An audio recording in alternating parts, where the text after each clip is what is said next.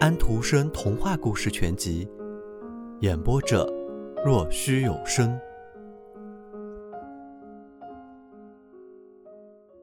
鹳爸爸用嘴高叫一声，他和天鹅飞往海盗头的寨子去了。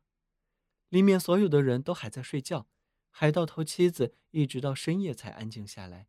他躺着为小赫尔加担心，他不见基督神父已经三天了。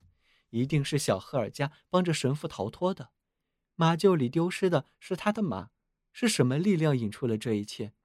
海盗头妻子想着他听到的关于那位白基督和他信仰他的人的各种意识，这些交织在一起的思想在他的梦里形象化了。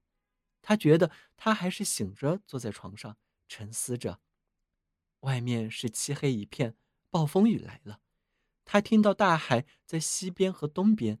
在北海和卡特加特海上咆哮，在海底紧紧盘缠着地球的巨蛇在痉挛发抖。那是神奇之夜，神之劫难的时刻。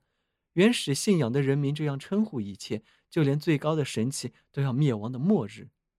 警告的号角吹起来，在长虹上，诸神奇骑着马，身穿铠甲，准备做最后的斗争。在他们前头飞着长着翅膀的女斗士。翅膀的最后是那些阵亡了的战士的游魂，他们周围整个天空中被北极光照得通明，可是黑暗依然是胜者。这是一个恐怖的时刻。紧靠着惊恐未定的海盗头妻子，小赫尔加坐在地上，还是那丑陋的青蛙形象，他也在颤抖，紧紧地依偎着他的养母。养母把他抱在膝上，亲热地抱紧着他。全不顾披着青蛙皮的他是多么的难看。空中传来剑和棒碰击的回声，剑飞鸣的回音，就像是他们头上卸下了一阵雹一样。地和天都破碎了，星星陨落，一切都被苏尔蒂尔的火焰所吞噬。他知道，一片新地和一片新天将会出现。麦粒将摇曳在现在海浪冲击着的荒秃的沙滩上。一个不宜随便提到的神会出现，那温和慈善的从死的王国被解救出来的巴多尔会升起，向着神走去。他来了，海盗头妻子看见了他，他认得出是他的幻象，他就是那被俘的基督神父。他高声叫着：“白基督！”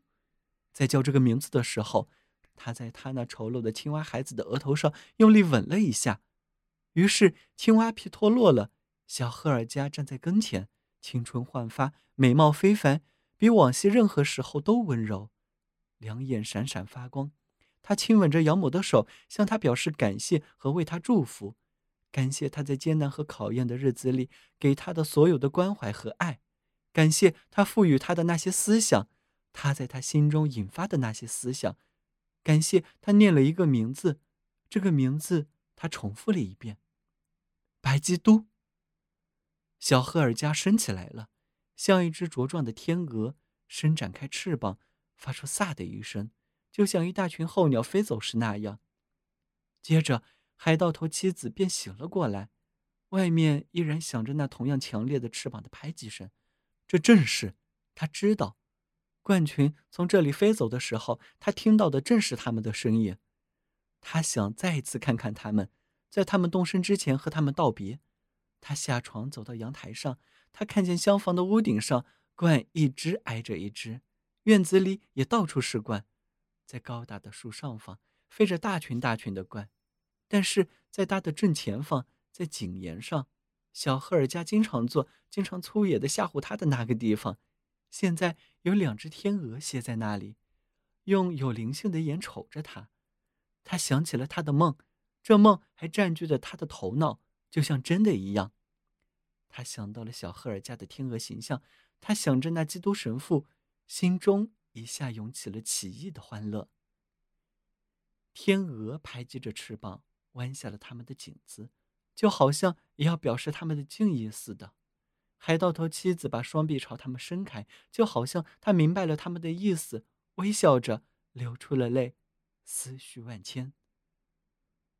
所有的鹳都展翅飞向天空，嘴叫出了声音，飞向南方去了。鹳妈妈说道：“我们不再等天鹅了。要是他们想一道走，就该赶快了。我们不能在这里等到候鸟飞走。我们这样一家一家的飞，倒是很美的，不像苍头燕雀和林河一样，男的飞在一起，女的又在一起。说真的，那实在是不成样。天鹅怎么又拍起翅膀来了？”鹳爸爸说道：“各有各的飞法。”天鹅排成斜线飞，鹤排成三角飞，恨则成蛇形飞。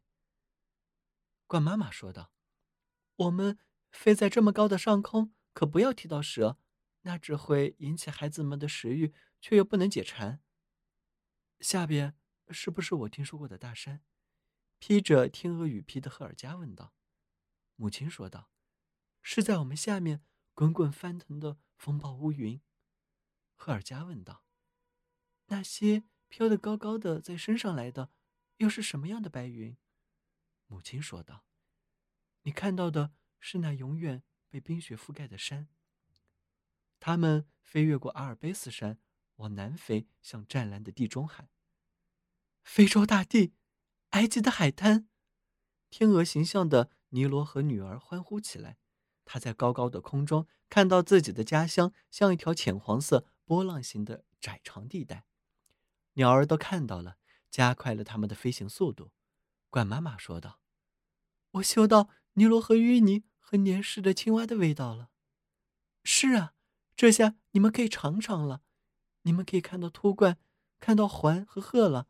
它们和我们一样，都是一个大家族的，可是却没有我们这么好看。他们做出一副高傲的样子，特别是环，他被埃及人宠坏了。把他做成木乃伊，给他塞满香草。我宁愿被人塞满活青蛙。你们也要这样，而且必须这样。趁活着的时候吃他个够，比起死后讲究一番好得多。这是我的看法，这看法永远不会错的。现在鹳回来了，尼罗河上那华贵的房舍主人说道，在那绚丽的屋子的宽敞大厅里，在铺着豹子皮的榻上。国王直躺着，没有活着，可也没有死去，期待着北方沼泽里的莲花。家属和仆从围着他站着。两只茁壮的白天鹅飞进了大厅，它们是随着冠一起飞回来的。它们甩掉了白晃晃的天鹅羽皮，变成了两位美貌的女人。两人相似的和两颗露珠一样。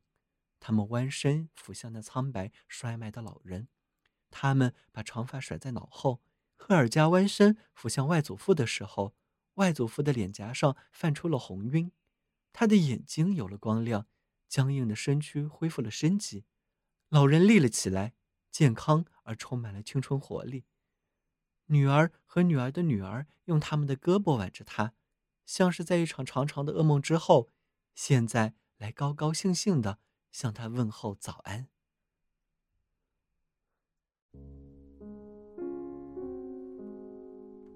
小朋友们，今天的故事已经讲完了，请闭上你们的眼睛吧，晚安。